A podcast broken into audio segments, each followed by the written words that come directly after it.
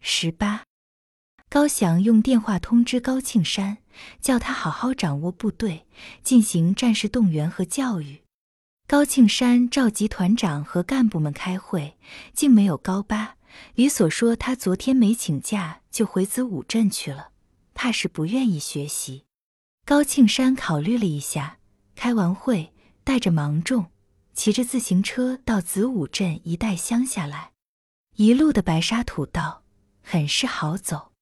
小道两旁的菜园子，白菜砍光了，残留着一些烂菜叶。水井闲着，瓜腕叫霜打干，几个鲜红肥大的倭瓜披着白霜，躺在田埂上的阳光里。很快望见了五龙堂的南街口，在村头高高的堤头上，东边坐着一个妇女纺线，西边站着一个妇女纳鞋底儿。人民自卫，这是平原上新建立起来的岗哨。这两个妇女在太阳地里坐着活站岗，都在年轻。那鞋底儿的望见远远来了两个骑车的军人，就说喂，来了两个兵，：“纺线的妇女低着头说，过来了就查他们，嚷什么？怎么个查法？那鞋底的妇女说，当兵的人家叫查呀，查哪了了？查恼了他也不敢怎样。纺线的妇女笑着说，这是上级布置下来的公事，他要恼了我就说，那鞋底儿的笑着说，我就一直你说这是支队长的媳妇，你敢恼？你不要提我吧，纺线的说。”你提高翔，他的名声更大。两个人逗着笑，两辆车子过来了。那鞋底儿的看出是高庆山，就笑着说你看，说张飞，张飞就到，快家去烧火做饭吧。：“纺线的正是秋分。”停下纺车一看是高庆山和芒种，就又低下头去纺，正经地说你说的哪里话？他来了，我就能放弃岗位吗？真坚决，：“高翔的媳妇说，看见是他们，高庆山跳下车子来说。你们两个作伴站岗呀？高翔的媳妇说，拿出来，拿出什么来？高庆山问拿出通行证来。高翔的媳妇，绷着脸儿说。”怎么你这上级倒不服从命令？啊，高庆山赶紧问身后的芒种，带着通行证吗？没有。芒种笑着说以后出门节记着开。：“高庆山说，这次是我疏忽忘记了。下次再没有就不让你进村。你们布置的，你们倒不遵守。找个熟人儿给你做证明吧。高翔的媳妇说笑着指一指秋分。”高庆山笑着推车走进街里，芒种回过头来说你们就是这一套。我们是哪一套？你说，：“高翔的媳妇问。”芒种笑着说你们站岗，不查别人，专查我们。看见穿军装的呀，挂背包的呀，你们就查问的紧了。要是老百姓打扮，你们连头也不抬，还怕耽误做活了？那是为什么？：“高翔的媳妇又问。你们怕漏了岗，挨罚。”芒种说还有丢人的了，人家不管拿出张什么纸儿，只要有块红劲儿就哄了你们。你们还事儿也是的，翻来覆去的拿着看了，其实和我一样，大字不识。去你的吧！老婆们才那样了，：“秋分笑着说，又看高庆山。用我家去给你们烧水吗？不用，”高庆山回头说好心站岗吧。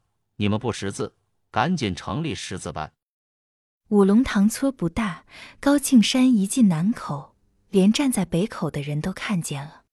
正是吃早晨饭的时候，全村的男女老少都跑到街上来，一手端着一大碗山芋白菜粥，一手攥着一块红高粱参饼子。这就是农民冬天的好饭食。高庆山向那些年纪大的说大伯、大娘，结实呀！结实，受苦的面儿有个死呀！：“老头老婆们笑着说，你们看，庆山这孩子多理性，他要不叫我，我可不敢认他。怎么这孩子老不大胖呀？太操心呀！那些年轻的小伙子们就只冲着高庆山笑。高庆山一个个的问他们：参加自卫队了吗？会打枪了吗？小媳妇们站在婆婆的背后面，提着脚跟瞧。高庆山抱起一个小孩子放在车上推着，走一节就换一个。年轻的母亲们都高兴地说。快下来，叫你叔叔谢谢。老年人们又叹息着说真是共产党能教导人呀！你们看这些行事和言谈。庆山小的时候多淘气，竟好坐在树老瓜把里往下拉屎。怎么样啊，庆山？日本鬼子过来了吗？：“高庆山说，不要紧，过来就打他，不能叫他站住。可得打呀！老婆们说。”你大伯大娘的老命都交靠的你了呀，孩子。大家组织起来一块打。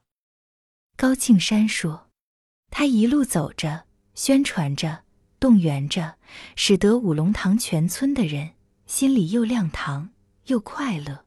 他出了北口，上了低坡，看见了他家的小屋。小屋在冬天早晨的太阳光里抹着橘子的黄色。高四海正要赶羊到河滩里去，看见儿子来了，就站在门口打火抽着一锅烟。”把车子靠在小屋前面，芒种跑过去，摸着羊说肥多了，你竟喂他们什么呀，大伯？为什么放他们吃草罢了？：“老人说，这一带哪里有好草，我都摸得清。冬天又没事儿，一出去就是一天。村里的农会组织起来没有？高庆山问正在写名儿。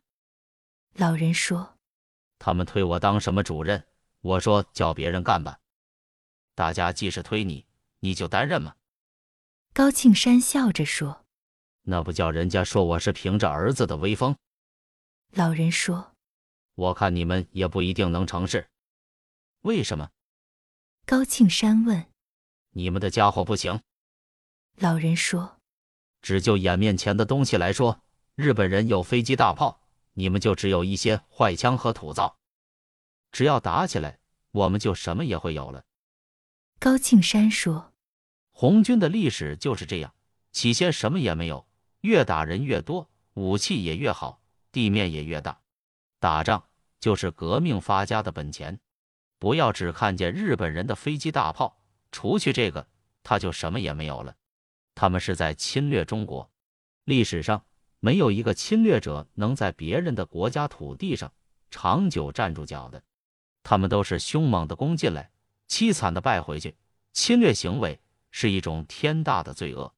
日本现在正做着甜梦，等我们打得他醒过来，他会来不及后悔他眼前命运的悲惨。我们的部队是在保卫自己的国家，打走进门的强盗。我们的战士们都是勇敢的，会夺取敌人的武器，武装自己。不提武器，你们的人也不行。老人说，十年前那回，你记得人马多么整齐。现在了，不用说队伍里乱七八糟，就按地方上说吧。子午镇的副旧会主任是高八的媳妇苏儿，春儿和他搭伙计，还当他们的下手。我已经告诉秋分，叫他说给春儿一声，不和这些烂货在一块工作。他干，我们就不干。日子长了，还洗不出好歹人来了了。不能那么宗派。高庆山说，革命会把一些人变好的，没有天生的坏人。芒种笑着说，大伯不愿意干，就叫他老人家歇歇吧，老老大大的了，管起事儿来也不见得行。你说什么？芒种，老人一拧脖子，红着脸说，你说我老了？我看我一点儿也不老。